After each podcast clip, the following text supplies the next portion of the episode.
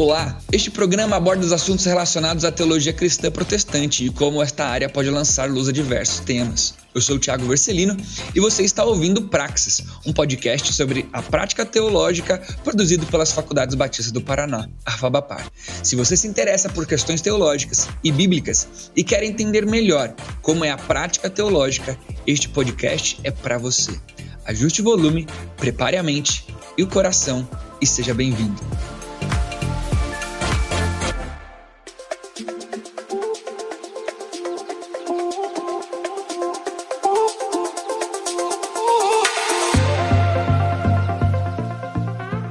Fala, fala pessoal, sejam muito bem-vindos a mais um podcast aqui da nossa querida Fubapar, o podcast Praxis. Eu sou Thiago Vercelino e sou eu quem tenho tido o privilégio de, de caminhar com vocês. Se de alguma forma tem sido relevante esse tempo aqui juntos de, de podcast, não deixe de compartilhar com cada vez mais pessoas, ativar aí as, as metodologias ativas da plataforma que você gosta, seja se inscrever, seja ativar o sininho, ativar o lembrete, a notificação, para que você nunca perca ah, semanalmente os nossos, os nossos episódios por aqui. Para nós falarmos sobre esse tema que você já leu aí no enunciado e por isso que você clicou, porque se você não quisesse ouvir sobre esse assunto, você não tinha clicado aí, eu sei disso.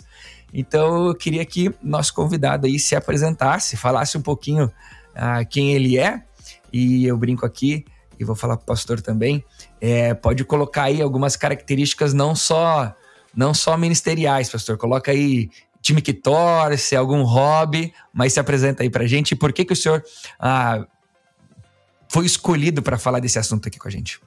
Opa, vamos lá, Marcílio, prazer estar com vocês. Santista de nascimento e de escolha, né? No time sofredor, né? Por vezes, mas também cheio de glórias, né? Então estamos aí mas é, também pastor na PIB Curitiba e envolvido com o Ministério de Células já há 16, 17 anos. E por isso a gente fala bastante sobre discipulado, porque ah, células, o DNA de células está é, todo voltado para isso. A gente é, compartilhar a vida com pessoas, a gente ajudar pessoas a se tornarem cada vez mais discípulos de Jesus.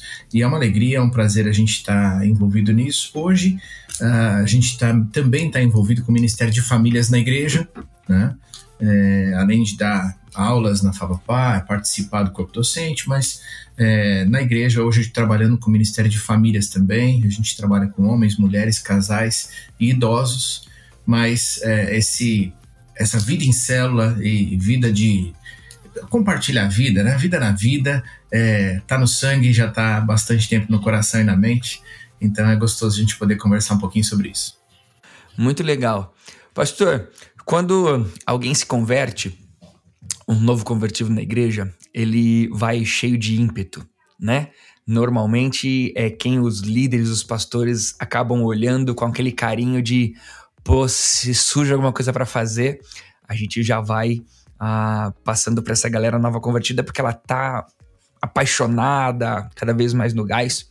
Mas a Bíblia usa uma, uma nomenclatura ah, do, do neófito, aquele que é o novo na fé, e ela vai fazendo algumas distinções, né? De, pô, começa a servir assim, assim não. Talvez você tenha que amadurecer um pouquinho na fé. Deus vai falar daquele leite espiritual, né? Para pegar coisa mais, mais robusta.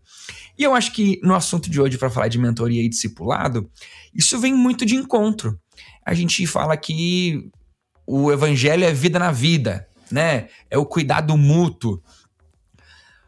Mas não necessariamente esse cuidado ele pode ser feito de qualquer forma. Eu acho que por isso que é a relevância do, do nosso assunto hoje, né? Todo mundo pode cuidar de todo mundo? Se sim, por quê? Se não, por que não? Ou talvez a resposta seja um, um, um depende. Como é que a gente pode entender um pouquinho essa questão do, do cuidado? E é, é geral mesmo, tá liberado. É crente, sai cuidando de todo mundo mesmo. Como é que funciona isso? Uau, Thiago, eu acho que sim, todo mundo deve cuidar de todo mundo. Quando a gente olha para dentro de uma família, por exemplo, né, é, as pessoas precisam cuidar umas das outras, né? É, e engraçado que até os filhos cuidam dos seus pais, né? É, e tem um amor e um carinho, então eles vão e protegem do seu próprio jeito, né? Então eu acho que as pessoas, quando a gente agora transporta para essa vida cristã, né, a vida dentro da igreja, eu acho que sim, todos devem cuidar uns dos outros, e aquele que é mais novo na fé deve cuidar é, do, de alguém que talvez seja mais maduro? Eu acredito que sim, né? Dentro daquilo que é, lhe é possível fazer. Talvez ele não tenha tanto conhecimento, talvez ele não tenha ainda uma, uma vida cristã e a maturidade que você, que você mencionou, mas ele pode, com muito carinho, com muito amor, zelar por aquele que é talvez mais experiente na fé. Agora, quando a gente fala de discipulado, de, de ajudar pessoas a crescerem, na fé e se tornarem parecidas com Cristo Jesus, né? que ele acho que é o nosso modelo, né? então o cristão deve desejar se parecer com Cristo. Então, eu acho que o mais experiente é aquele que uh, tem já uma estrada um pouquinho maior de fé, de conhecimento e, naturalmente, de prática de vida. Esse sim está um pouquinho mais habilitado né? a, a orientar aquele que é mais novo e, e ajudá-lo a se desenvolver. Na Bíblia também, é, a gente percebe uma outra ideia, que é aquela do companheiro de jugo também. Né? Então, não necessariamente a gente vai ficar nessa relação só maior, menor, mais experiente, menos experiente, mas acho que na vida cristã é, vale muito a pena a gente procurar aqueles que são os parceiros, né? para a gente poder caminhar lado a lado e então a gente poder se desenvolver na presença do Senhor. Legal. Então, isso talvez traz pra gente, que nós que estamos compartilhando aqui nós dois, né? Ah, e pro ouvinte, a ideia de que existam diferentes tipos de cuidado, talvez. Um cuidado ah, informal, do parceiro, do estar junto, do caminhar, né?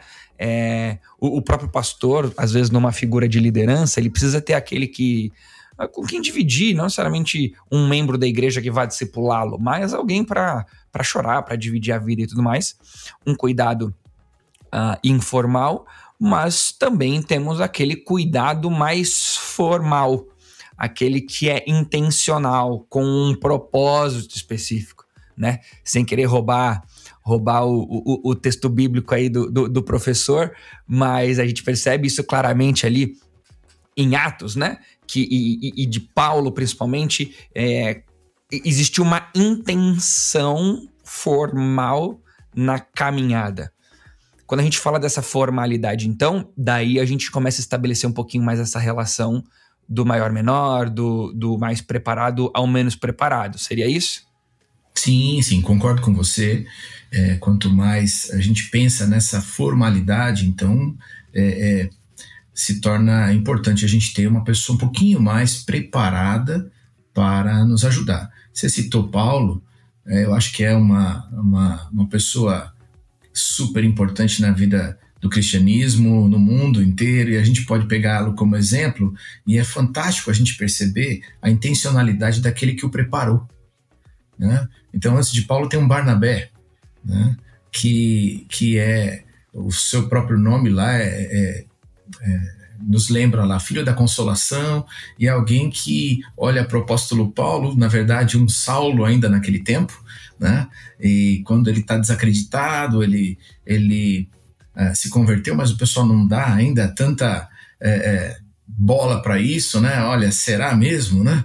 Então fica aquela, aquela dúvida pairando no ar. É, então a, a gente vê lá em Atos capítulo 9 que Barnabé sai em busca é, de Saulo, leva para Antioquia e, e, investe na vida dele para que ele se torne, se torne um líder naquele contexto de Antioquia e depois os dois partem para as viagens missionárias. Então tem, uh, tem uma intencionalidade, tem alguém que acredita uh, no potencial de alguém que ainda não se desenvolveu uh, e, e, vê aquilo que, que Deus está vendo.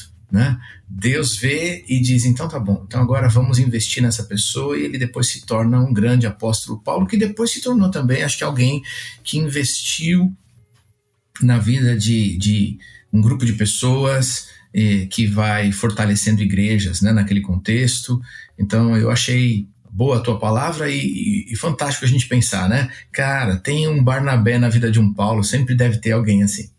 É, eu ouvi um, um, pastor uma vez, acho que era um curso de discipulado, e ele falava, não sei se, se o senhor já, já ouviu essa, essa abordagem, de que a Bíblia vai mostrando assim, a Barnabé e Paulo, Barnabé e Paulo, Barnabé e Paulo. Em determinado momento, a Bíblia muda a ênfase e começa a falar Paulo e Barnabé, Paulo e Barnabé, Paulo e Barnabé, no sentido de que houve o preparo de Barnabé sobre Paulo ao ponto de Paulo estar pronto, né?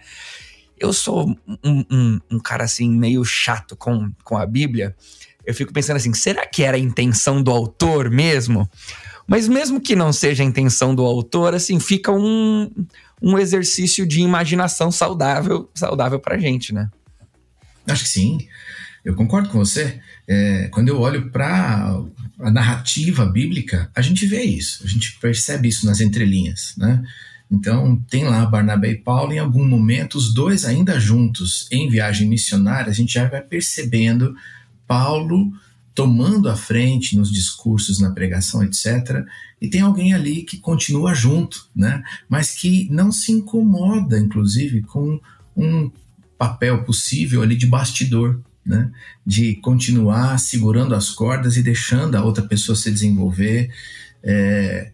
E mesmo quando Paulo também, em algum momento ali ainda, um, não consegue talvez eh, investir na vida de João Marcos, por exemplo, Barnabé investe e como aquilo é importante no final da, da, da carreira, Paulo reconhece a importância de João Marcos é, e também chama para estar tá perto naquela equipe que ele mesmo formou, é, junto com, é, com Timóteo e tantos outros, Priscila, Áquila e tantos outros, né, que estão servindo na igreja. Então eu concordo com você, a gente percebe na, nas nuances aí da narrativa essa mudança e acho que isso é importante para a gente. então o discipulador investir na vida de alguém a ponto de, em algum momento, chamar e dizer assim: agora vamos fazer junto, né? E depois do fazer junto, agora faz você. E eu continuo aqui é, é, intercedendo por você, torcendo por você. Acho que essa é, é, uma, é, uma, é um caminho, é um rumo que é bíblico, mas que a gente precisa enxergar para nossa vida também. Num dia nós somos jovens com um monte de potencial, com um gás absurdo, né? E estamos tá, lá querendo ganhar o mundo. É, e a gente vai adquirindo experiência e devagar a gente também tem que dizer: eu preciso abrir espaços para que esse novo jovem que vem depois da minha geração também possa é, chegar e chegar até mais longe do que eu cheguei. Acho que isso é saudável. Acho que nesses 12 minutos, quem tá ouvindo a gente deve estar tá super empolgado, né? Pô, agora eu quero, então, não mais de uma maneira informal, mas eu quero de uma maneira formal começar a cuidar de alguém, começar a investir na vida de alguém, ser talvez um Barnabé na vida de Paulo. É, mas a gente já demonstrou aqui a importância de como isso deve ser feito.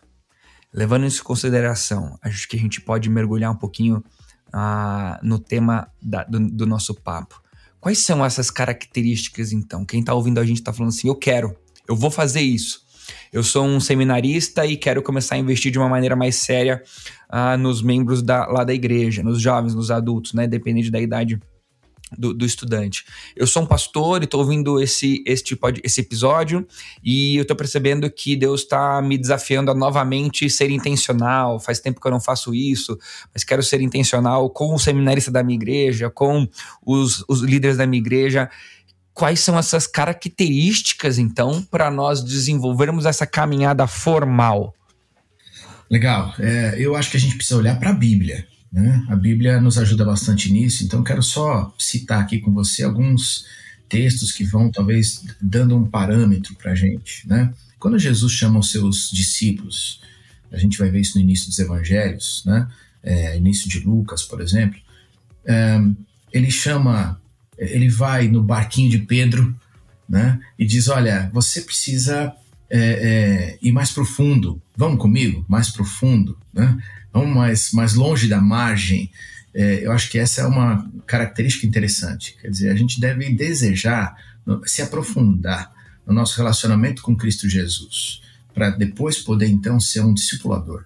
Né? é, para ser discipulador, eu preciso ser de fato um discípulo que, que navega pela vida com o mestre, né? E se aprofunda na vida cristã com o mestre, eu acho isso muito legal. Quando a gente olha para esse mesmo texto, a gente percebe agora Jesus voltando para a margem né, é, com o discípulo, e ali teve uma pesca maravilhosa e tudo mais, mas ele diz assim: Olha, eu quero que você seja pescador de homens. E aí então tem um chamado para essa vida de discipulado, né, é, para a vida da pregação do evangelho. Ah, mas eu acho que tem uma característica muito bacana ali, para ser esse que vai é, seguir esse convite do Senhor e esse mandato né, para fazer discípulos, eu preciso deixar a, a minha pesca na margem. Né? Acho, acho, isso muito legal. Tem uma pesca maravilhosa, eu, ele poderia ganhar é, recursos para muito tempo para sua família, para o seu negócio, mas ele deixa os peixes, ele deixa o barco para poder ir. Então, acho que tem que ter uma renúncia também do eu para a gente poder é, seguir como um discipulador né, de Cristo Jesus. Eu fico pensando nisso. Penso, por exemplo, é, em como nós, no mundo de hoje, é natural que seja assim, eu entendo assim, nós estamos no mundo, a gente trabalha, a gente se envolve com determinadas coisas, como a gente muitas vezes está é, é, assoberbado, está sobrecarregado e às vezes construindo um, o nosso próprio reino quando deveria construir o reino de Deus. Quando Jesus manda os discípulos, os 70, em missão, ele diz: Olha, é, não leva bolsa, não, cara, né? É, vai leve. E a gente às vezes não consegue fazer com que aquilo que o, que o Senhor nos chamou, porque a gente está sobrecarregado, preocupado, envolvido com muitas outras coisas. Acho que essas são algumas das características, né, é, logo de cara, que a gente deveria buscar. Interessante que essas primeiras características que o senhor falou, que talvez, né, vamos criar aqui uma, uma apostila das características do discipulador, seria uma fase pré- discipulador, né? Antes de eu me tornar um discipulador, tô, tô inventando aqui, né? Não, não, não tem pauta nenhuma aqui para quem tá ouvindo a gente. Mas me fez lembrar um pouquinho do meu, do meu chamado, né? Quando eu decidi é, ir ao ministério, né? O ministério pastoral, missionário é, de ensino. Ah, o texto que, que Deus me orientou foi numa conversa, numa roda, numa uma devocional e o pastor que estava conduzindo, ele leu aquele texto de Lucas 9, 50, a partir do 56, que é o famoso texto do aquele que põe a mão no arado e olha para trás, não é, não é apto para o reino de Deus. Ah, mas deixa-me primeiro dar tchau aos meus pais. Não, deixe que os mortos sepultem os seus próprios mortos. Então é muito. Ah, foi muito forte essa questão do. É, não, tem que ir de cabeça, não importa o que vai precisar abrir mão. Naquela época era o sonho de ser policial, né? Meu pai é policial, minha família, meu avô é policial, meu tio foi militar do exército, então eu tinha essa, essa vontade, mas é muito interessante, né? Quando a gente vai cheio de cheio da nossa pesca, é perigoso a gente querer falar, querer falar da nossa pesca pro discípulo, ao invés de falar da pesca da pesca maravilhosa, né? Então, puxa, super, super, super legal essa, essa primeira característica. Agora, existem características também de já de sou discipulador, né? Então, tô aqui, quero, quero gastar tempo com o pastor Marcílio, o pastor Marcílio vai me discipular. Então, ele, ele já deixou, já deixou para trás, já tá sem bolsa, já tá batendo de porta em porta sem bolsa, sem nada, tá indo leve. Ah, que, que mais? que mais que a gente precisa ter agora, assim, já já colocando a mão na massa? Vamos lá, então, algumas coisas eu vejo. Primeiro, próprio, é, a própria característica de Cristo Jesus de se tornar servo. Então, dentro dessa relação discipulador-discípulo, esse discipulador precisa estar disposto a servir e não a mandar. Né? Então, Jesus, que é Deus, Senhor dos Senhores, ele, ele se agacha, pega a toalha e lava os pés dos seus discípulos. Então, nós precisamos estar dispostos a servir. Acho que essa é uma característica importante. Mas eu penso em algumas outras quando a gente pensa em texto bíblico. Por exemplo, é, lá no Evangelho de João, vai falar assim: olha, é, nisso conhecerão que vocês são meus discípulos. Né? João capítulo 13, lá, se vocês amarem uns aos outros. Então, o amor é outra característica super importante de quem quer estar tá nessa missão de, de ser e de fazer discípulos, né? Amar as pessoas, até porque esse é o grande mandamento. Ama o Senhor teu Deus de todo o seu coração, depois ame o seu próximo. Então, amor, eu acho que é uma característica super importante. Outra que fica bastante é, é, evidenciado na Bíblia é a obediência aos mandamentos. Então, ah, você quer discipular alguém, você precisa ser obediente, né? E, e Jesus fala sobre isso lá no, na, na, própria grande comissão, lá, né? Mateus 28, ele vai dizer, ó, ensina a obedecer aquilo que eu ordenei a vocês. Então, é, eu preciso ensinar a obedecer. Como é que eu ensino? Demonstrando com a minha própria vida que eu sou obediente ao mestre, né? Ao Senhor. Então, acho que isso é, é também bastante importante. Sem vida, a gente não consegue é, é, se tornar é, é, exemplo, né? Porque a ideia bíblica sempre é exemplo vivo. Então, eu preciso ser obediente para poder ensinar a obedecer. Agora, aí, deixa, deixa eu dar um, um, zoom nesse assunto aqui, aí depois a gente fecha, pegar o, o, os dois dedinhos, colocar na tela, dar uma pinçada assim para fazer aquele zoom. Daqui a pouco a gente volta para as próximas características. Agora é muito interessante, vou tentar fazer dois cenários, tá? Primeiro, o cenário daquele que, que nunca se sente preparado para ir, porque, ah, eu ainda sou falho nisso, eu ainda sou falho nisso, e talvez use isso como desculpa para nunca para nunca se empenhar na obra de, de cuidar de pessoas e discipular alguém, tá? Então isso seria, seria um cenário. Agora, um outro cenário seria aquele que gosta, que quer discipular, tá nativa ah, de discipular pessoas, de cuidar de pessoas, mas ao olhar para suas falhas, ele acaba hum, entrando até em processos de, de, de, de depressão, sabe? De culpa, de é, meu Deus, como eu, eu posso, né? O, o, o, pastor que vai pregar a mensagem de domingo e às vezes peca exatamente no assunto da mensagem de domingo no dia lá, vai falar de criação de filhos domingo. Aí. Tá pegando pesado, hein, na hora de pre... na hora de ir pra igreja, dar aquele BO no café da tarde e tudo mais. Olhando para esses dois cenários, é, como que a gente lida com essa questão? Porque, de fato, nós nunca seremos prontos, mas ao mesmo tempo não podemos deixar de obedecer o mandamento de, de cuidar e fazer e fazer discípulos, né?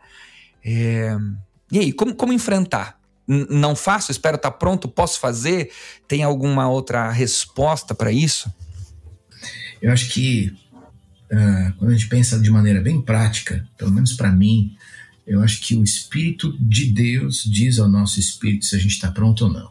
Né? A Bíblia vai falar que o Espírito fala né, ao nosso espírito que nós somos filhos de Deus. Eu estou pegando essa imagem, mas eu acho que a gente é, entende dentro de nós, pelo Espírito de Deus, se a gente está em condições de falar ou não. E acredito que essa condição de ensinar e de falar vem de um coração puro, verdadeiro diante de Deus. Quer dizer, tem que ter arrependimento quando do pecado. Vou usar teu exemplo ali, porque o cara vai pregar, mas pecou ali, né? Pecou um dia antes, pecou no dia, pecou de manhã antes de ir para a igreja, no caminho da igreja, e agora o que, que eu faço? Acho que tem que ter arrependimento, né? Se a gente tem arrependimento genuíno, se a gente confessa o nosso pecado, vai diante do Senhor é, e é restaurado, a gente tem condição.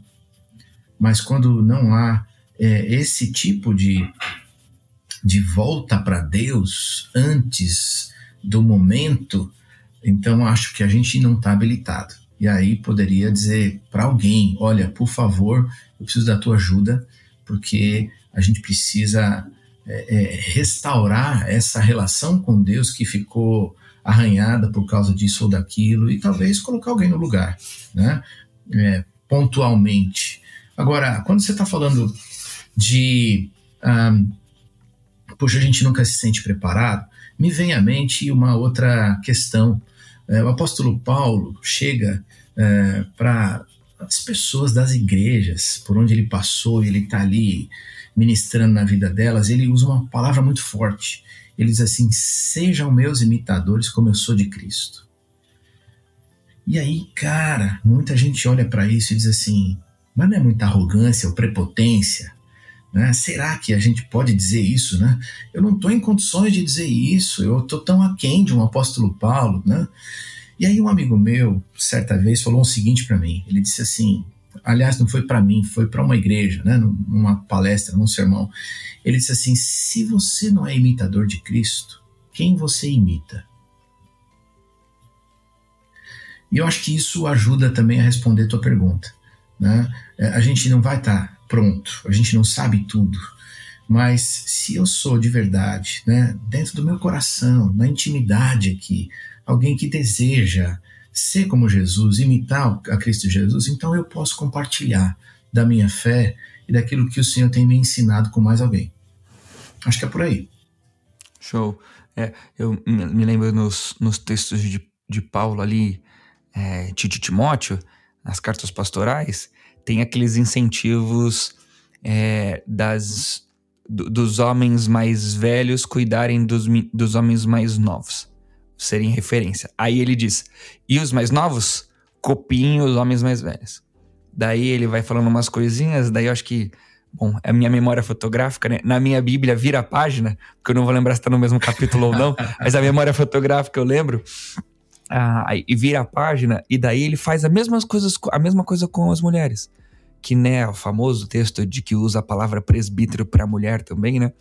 Ah, então, as mulheres idosas cuidem das mulheres mais novas, e as mulheres mais novas copiem, ele fala a mesma coisa de forma diferente, copiem as mais velhas. E é interessante que. Ah, parece algo frio porque não tem a pessoa de Jesus ali. Do tipo assim, ah, vamos copiar a Jesus, vamos imitar a Jesus. Não, tá falando pra gente imitar gente, né? E, então é, é, bem isso que, que, que, o senhor falou, né? A, a, vai, vai cercando a gente de que de fato é, a, são homens e mulheres que olham para Cristo Jesus e com o objetivo de, porque se parecem com Cristo Jesus, ao copiar esses homens e essas mulheres estariam copiando a Cristo, a Cristo também, né? É. Vida, eu acho que quando a gente olha para alguém mais velho, Thiago, na verdade a gente vê uma estrada, né, que já foi pavimentada direitinho ali, né? E a gente vai olhar para alguns mais velhos que a estrada tá meio esburacada, né? Então talvez não seja, não seja a melhor pessoa é, para a gente ter como referencial, mas puxa, que coisa boa, é, Deus nos permite ter é, em volta da gente é, alguns homens ou mulheres mais velhos que têm sim é, uma estrada que está tão bem alinhada, tão bem pavimentada, e aí serve de referência para a gente, né? E que bom a gente poder imitar homens e mulheres de Deus, porque eu brinco normalmente, né? Eu digo assim, gente, a gente imita até joga, é, penteado de jogador de futebol nessa vida. Então, peraí, vamos imitar pessoas que imitam Jesus, né? E, então é muito legal, né? A gente, dentro da tua palavra, tudo bem, a gente tem que imitar Jesus, mas que bom que tem pessoas que são é, é, referência que brilham a glória de Jesus no mundo. E aí a gente pode imitar essa gente, né? Eu tô, é, por exemplo, aqui junto com você, e fico pensando em homens e mulheres que é, me ensinaram, né? É, eu, poxa, eu me formei na Fabapar é, no ano 2000, né? Então já se vão aí vinte e poucos anos. E, poxa, que legal ter tido alguns homens e mulheres que ensinaram, né? E que foram bons referenciais e até hoje ainda são, né? É, para a gente poder se espelhar. Hoje eu posso ensinar na Fabapar e que tipo de professor eu gostaria de ser? Poxa, eu gostaria de ser tão impactante quanto aqueles que foram é, é, usados por Deus na minha vida. Né? A gente olha isso na Fabapar, mas vai olhar no ministério, vai olhar pra, na vida e encontrar gente boa, gente de Deus, né? É, aí é impossível é, falar disso e não falar do meu pastor, né? Então, o pastor lá da minha igreja, que está aí com mais de 30 anos de ministério numa igreja, né? Eu cheguei nessa igreja adolescente e hoje posso ser da equipe pastoral dessa igreja, aprendendo ainda com ele.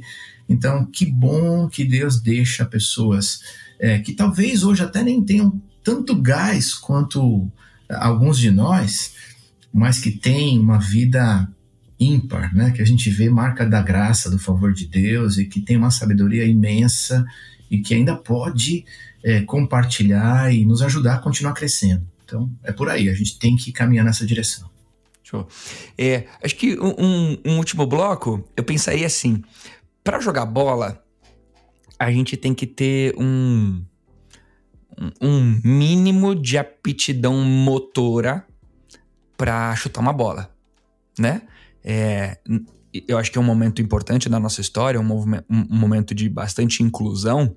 Então, vou reformular aqui. Qualquer pessoa pode jogar bola. Jogar em um ambiente profissional tem que ter um, um ímpeto aí, um mínimo. E isso acontece com qualquer outra habilidade, né? Ah, eu quero cantar na igreja. Tudo bem, vamos ao domingo na igreja, vamos ao sábado, às sextas, às reuniões e vamos todos cantar. Mas para cantar no louvor, para cantar no coral, tem que ter uma habilidade de voz aí para desenrolar. Ah, para não ser reba rebaixado, basta ser São Paulino e Santista. Né? Os outros times ah, conhecem Obrigado essa história. Por me incluir aí. É, outros times conhecem melhor essas histórias. A gente não sabe como é isso, então por isso que não quer torcer para um time que é rebaixado, é só torcer para Santos e São Paulo.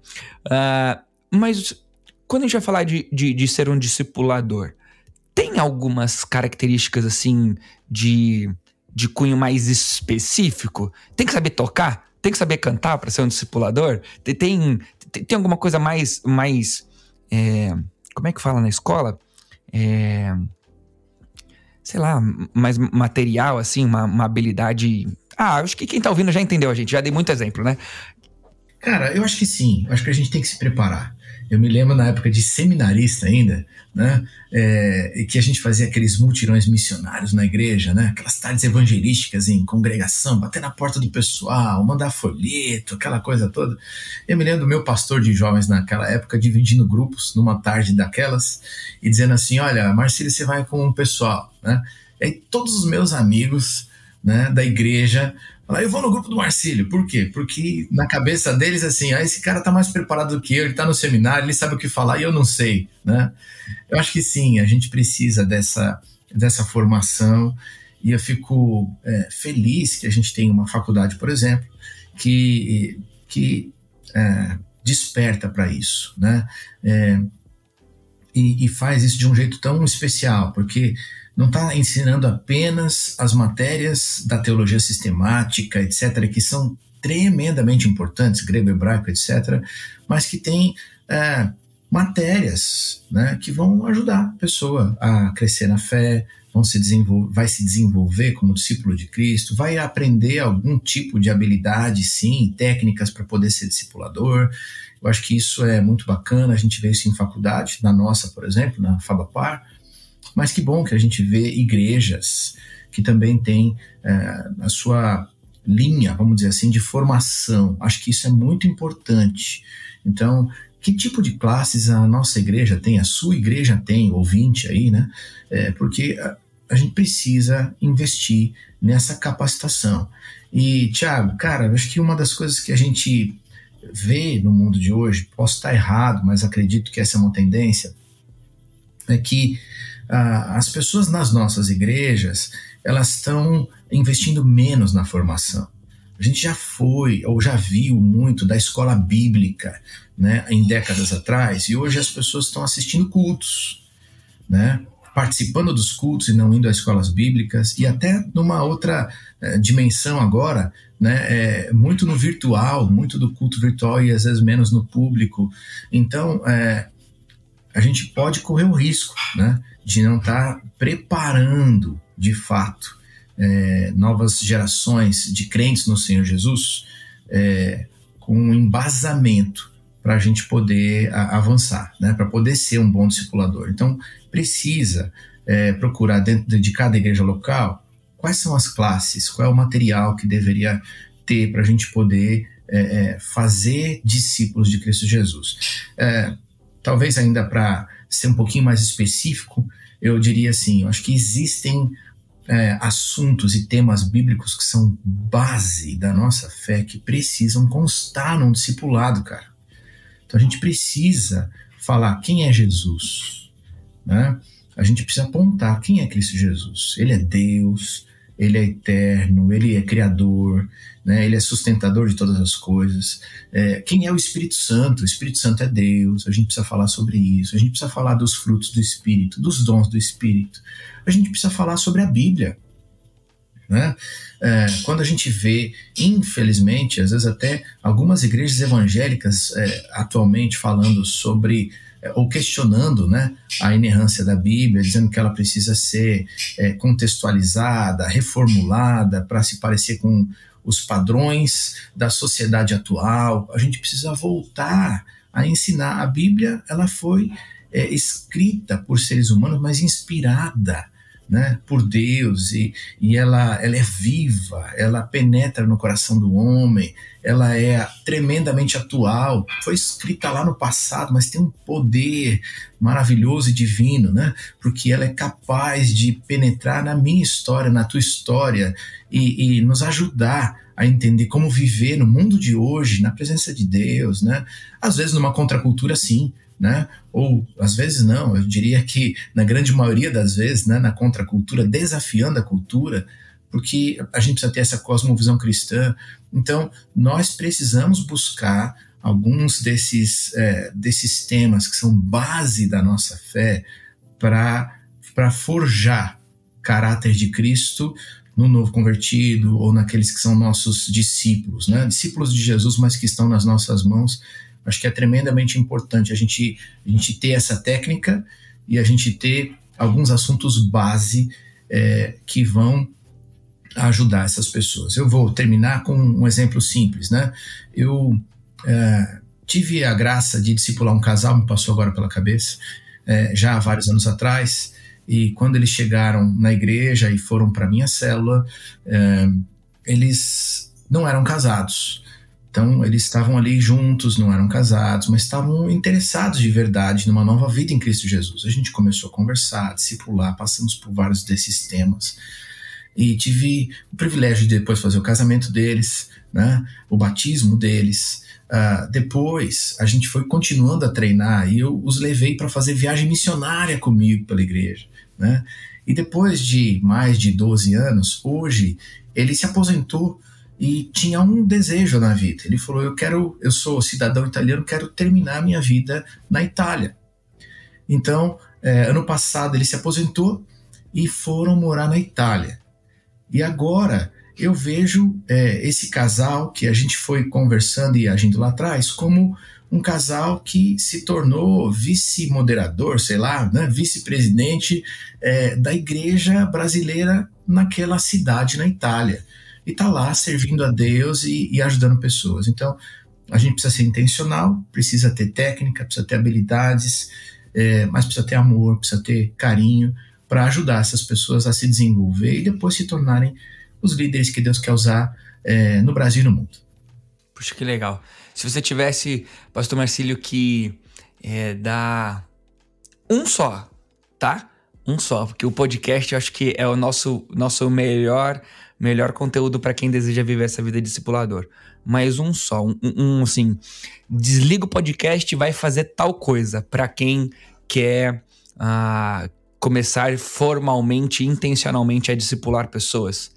Que, que dica que, que você daria de sopetão, de não combinou nada, hein? É um, um só. Desliga o podcast e vai fazer tal coisa. O que, que o senhor diria? Posso fazer duas? Vai, pode. Vamos lá, duas ama Jesus, vai na presença de Jesus todos os dias, é, deseja mais do Senhor para tua vida. E a segunda, é, fica de olho no que Deus está fazendo no mundo. Tem gente que o Senhor está tocando, que Ele está é, é, mexendo na história, e essas pessoas estão desejosas, como a Bíblia diz, sedentas, né? de, de Cristo, de Deus, dos valores, dos princípios do Senhor, de uma mudança de vida. Então, se você está pertinho do Senhor, Ele também vai te dar essa capacidade de enxergar o que Ele está fazendo. E aí se une a Ele e abraça alguém e vai ajudar, então, é, nessas transformações que o próprio Deus quer fazer na vida de alguém, é, quando você, então, é, abre um, um espaço da tua vida para amar e ensinar pessoas. Acho que é por aí. Que legal. Professor Marcílio, muito obrigado mesmo pelo tempo aqui juntos. Uh, certamente quem ouviu a gente, uh, seja líder, seminarista, pastor, é, enfim, tá muito empolgado em querer cuidar e discipular pessoas. Deus abençoe muito o seu ministério aí na primeira igreja, uh, na Fabapar também e a, o nosso ministério familiar, né? Que é o nosso, nosso primeiro ambiente de, de, de discipulado. Então, muito obrigado, foi um tempo muito precioso, viu? Tiago, obrigado, muito legal. Também cresci aqui, aproveitei muito, aprendi contigo. E obrigado pela oportunidade, o ouvinte aí também. Espero que a gente continue inspirando vocês. Deus abençoe, muito obrigado pela oportunidade aí. Galera, esse foi mais um Praxis, o nosso podcast aqui da Favapar. Um abraço e até o próximo. Valeu!